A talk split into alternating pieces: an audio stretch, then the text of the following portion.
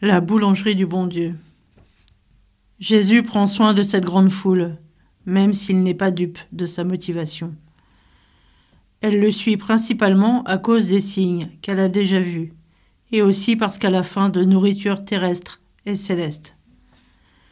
Nous retrouvons déjà ces deux dimensions dans le récit de la tentation. L'homme ne vit pas seulement de pain, mais de toute parole qui sort de la bouche de Dieu. La multiplication des pains est relatée par les quatre évangélistes en référence à la manne du désert. Mais ici, il ne suffit pas de se baisser. Que possédez-vous dit Jésus aux disciples pour nourrir ces gens? Sept pains et quelques petits poissons. Pourtant, avec ce peu, Jésus va nourrir et même rassasier, signe du banquet éternel.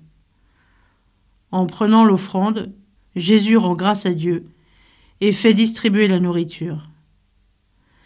Ces gestes ne vous rappellent-ils rien? À l'Eucharistie, Dieu fait fructifier le peu que nous lui présentons, pour que nous devenions les convives, les invités aux noces de l'agneau. Les disciples et nous sommes conviés à entrer dans cette attitude d'accueil.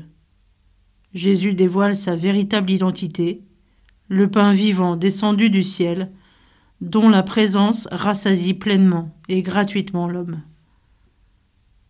Au sein d'un centre anti-cancer dans lequel j'étais aumônier, les patients, leurs familles ou les soignants me demandaient Pourquoi vas-tu à la messe? Je leur répondais Pour que le Christ fasse fructifier le peu que je lui offre. Une simple présence, quelquefois distraite, afin qu'à mon tour je sois nourriture pour les autres. Nous venons souvent demander des choses à l'Eucharistie. Mais nous, qu'apportons-nous?